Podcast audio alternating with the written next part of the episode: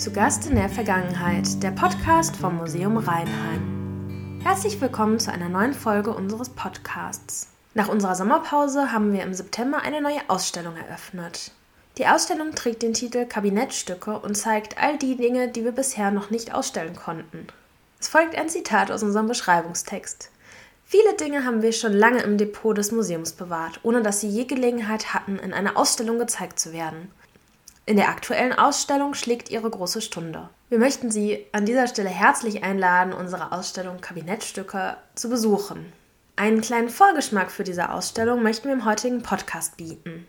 Unseren Podcast gibt es jetzt schon seit zwei Jahren. Im Zusammenhang mit einem Praktikum, was ich damals im Museum machen durfte, haben wir auch Zeitzeuginnen eingeladen. Und einen dieser Zeitzeugen möchten wir heute vorstellen. Es handelt sich hierbei um den Heimatforscher Wilhelm Stuckert, der leider im August verstorben ist. Umso dankbarer sind wir, dass wir uns damals die Zeit genommen haben, das Gespräch auch aufzuzeichnen. Wir hatten ihn damals darum gebeten, das Stadtmodell vorzustellen, das sich aktuell in unseren Ausstellungsräumen befindet. Nun ist es natürlich schwierig, von zu Hause eine Beschreibung eines Modells, das man nicht vor sich hat, äh, anzuhören. Deswegen haben wir entschieden, dass wir ein paar ausgewählte Anekdoten zusammenschneiden und sie hiermit zur Verfügung stellen wollen. Ich wünsche ganz viel Spaß beim Zuhören.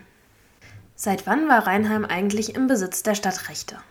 Und die Stadtrechte für Rheinheim gibt es eigentlich keine Stadtrechte, sondern die Katzenellenbogener haben zuerst versucht, in Oberramstadt Stadtrecht zu erwerben, äh, äh, zu verleihen und es ist nicht umgesetzt worden. Und dann haben sie es versucht mit angeblich Großbiberau und ist auch nicht umgesetzt worden. Und Biberau hat danach immer nur das Dorf gehört, genauso Oberramstadt das Dorf. Aber Rheinheim hat seit 1300 Stadt geheißen. Das Stadtrecht ist an Lichtenberg verliehen worden und, an seine, und hat gesagt, dabei gesagt, Biberau, das damals davor lag, hat Marktrecht an so in den, den Tagen. Und Rheinheim war um 1290 herum und er war Rheinheim so unbedeutend und der Ursprung von Rheinheim war ja in der Vorstadt. In der Vorstadt hier oben, wo die Straße von Großbiberau kam und durch Rheinheim ging und nach Schwachbrücken weiterging. Und da ging nur eine Stichstraße zum Kaltenhof. Und hier in der Pöllnitzstraße hier haben die Arbeiter, die auf dem Hofgut hier gearbeitet haben und die Handwerker, die haben hier gewohnt um 1300 herum, nach der Stadtrechtsverleihung an Lichtenberg, das war ja keine Stadt, aber das ist dorthin verliehen worden. Und die Oberrennstadt, die, die, die Großbiberauer, die meinen, das, das würde für sie gegolten haben. Aber das ist ein wohl gelungener Herr Stuckert erzählte uns außerdem einiges zur Befestigung der Stadt. 1276, glaube ich, 77 ist Rheinheim zum allerersten Mal genannt worden. Und zwar bei den damaligen Landesherren, das sind die von Katzenellenbogen, die äh, haben hier in Rheinheim einen Hof gehabt, den sie aber nicht selbst verwaltet haben, sondern durch Minderadelige, das waren die Kalbe, die haben also zuerst da gesessen. Und damals hat der Turm hier so ausgesehen wie der, der hat zum Kalbenhof gehört innerhalb der späteren Festung. Denn die Katzenellenbogener, die, die hatten die Absicht, sich hier zu vergrößern. Auch in Großzimmern hatten sie versucht, ist aber nicht geglückt. Und die Zeichnung von dem Landvermesser, der hier in Rheinheim gewohnt hat, der hat diese Zeichnung gemacht. Und danach ist also die Anlage auch gemacht worden. Man sieht hier vorne die Schräge und sieht hier den Turm und dann die Betzekammer, das ist hier. Und hier war eigentlich kein Turm, aber das erzählt man nicht gern beim Vortrag. Und dort hinten war auch kein Turm. Ach ja. Aber da war ein Turm, der hieß im Volksmund das Gickelshäuschen. Und es musste ein freier Platz davor sein zur Verteidigung. Und man konnte ursprünglich auch innen herum überall rumlaufen zur Verteidigung. Und die Angriffsseite war ja hier. Mhm. Denn da hinten und da unten war alles nass. Ah. Rheinheim war ja ein nasser Ort. Die konnten hier in der Stadt kein, keine Keller einrichten. Und das sieht hier so Pünktchen angegeben, das sieht aus, als ob das Bäume gewesen wären. Das ist möglich, aber ursprünglich standen keine Bäume da, denn der Wall ringsherum musste ja frei bleiben. Und irgendwo steht zwei Armbrustschüsse entfernt von der Stadtmauer muss alles frei sein. Und die einzige Stelle, die noch frei ist, ist, das ist im Hofgutgarten, das Stück Mauer mit der Betzelkammer. Das andere ist abgetragen worden. Und die Mauer ist in der napoleonischen Zeit danach abgerissen worden, die Mauer, so, so weit. Und auch der Turm 1838 und die Steine, die hat man benutzt, die Überau, die Friedhofsmauer zu machen. Die Überauer Friedhofsmauer ist von dem Rheiner Stadtturm, den Steinen. Die Steine der Mauer wurden auch anderweitig genutzt. Und in Rheinheim gibt es ein Haus, da sind die Steine von da oben verarbeitet worden. Da kann man heute noch im Keller wunderschön gehauene Steine sehen, die die benutzt haben. Und zwar war das der erste Richter hier in Rheinheim, Dr. ich Dietz hat er geheißen, und er hat sogar eine Strafe bekommen von der Stadt, weil die, die Steine genommen hat, und, ohne Genehmigung schon scheinbar. Später erzählte uns Herr Stuckert eine kleine Anekdote, die das Gefängnis, also die Betzekammer, betraf. Das ist also das, die Betzekammer. Genau. Da, da sind also Leute eingesperrt worden, wie zum Beispiel eine Frau, die äh, nicht angeben wollte, wer der Vater ist. Oh. Da hat der, der Herr Major hat einen Soldat zum an den Pfarrer geschickt und, gesagt, und der hat gesagt, ich bin der Vater. Oh. Und 14 Tage später ist der Mann wieder zum Pfarrer gegangen und hat gesagt, ich bin nicht der Vater, der Major hat mich geschickt, nicht so und so Dinger haben wir gemacht. Nichts passiert. In der mittelalterlichen und auch in der frühneuzeitlichen Stadt spielte die Kirche natürlich eine wichtige Rolle. Hierzu haben wir nun zwei Ausschnitte betreffend zum einen den Friedhof und zum anderen die Kirche. Ja, jemand hat mich gefragt, Warum ist eigentlich um die Kirche herum kein Friedhof in Rheinland? Warum eigentlich? Ja. Ah ja, weil die erst 1610 gebaut worden ist und ringsherum war ja schon alles zugebaut. Ja. Und da hatte man ja auf Nikolausberg oben die, die Nikolauskirche. Der Friedhof war hier in der Vorstadt. Ich habe vorhin schon gesagt, hier vorne, wo die Leute da reiten. Ja. Das müsste also der neue Ludwigstraße sein. Und er war hier in der Stelle, kann man das sehen, der ursprüngliche Friedhof. Ja. Denn Rheinheim ist in der Vorstadt entstanden. Und hier unten war ja nur der Kaltenhof. Aber zu, zurück die Kirche.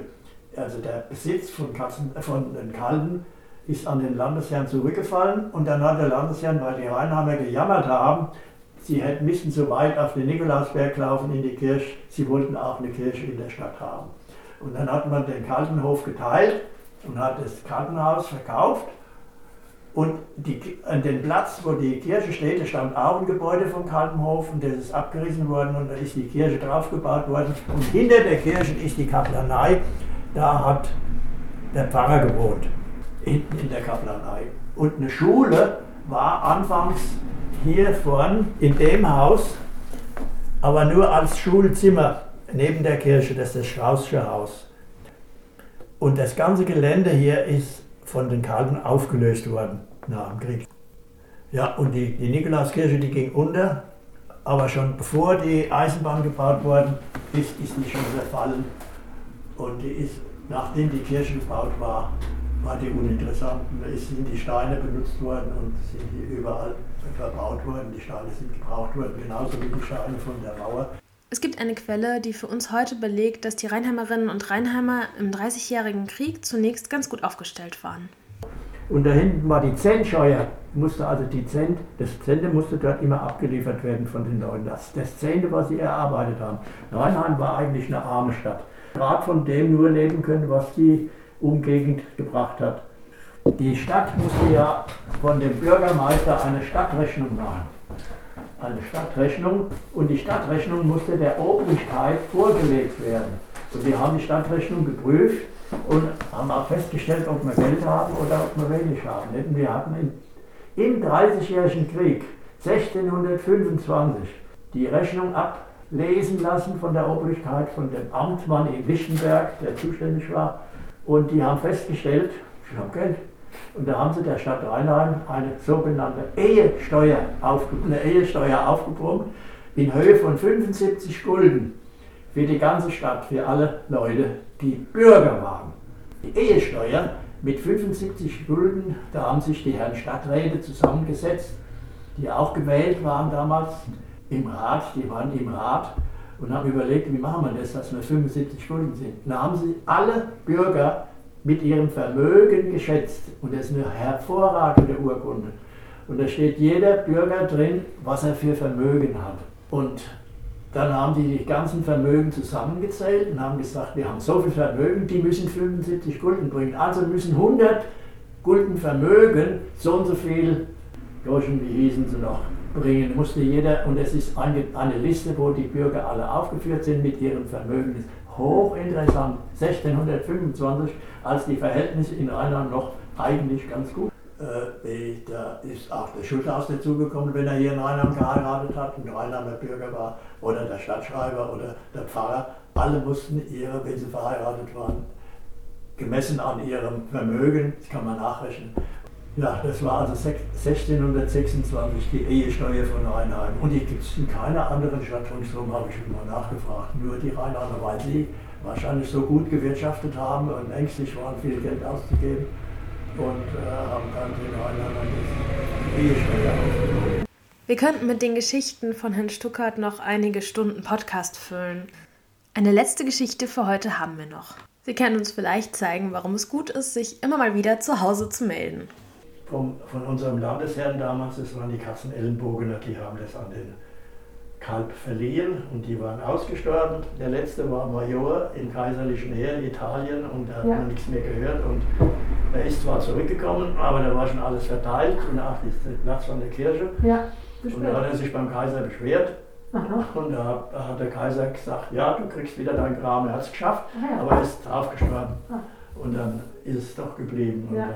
Ist es aufgeteilt worden, ist also die Kirche gebaut worden, hinten dran die Schule ja. die Kaplanei und das Hofgut, das ist an die Moosbach verliehen worden, so in, ich weiß nicht auswendig, steht aber in dem Buch drin.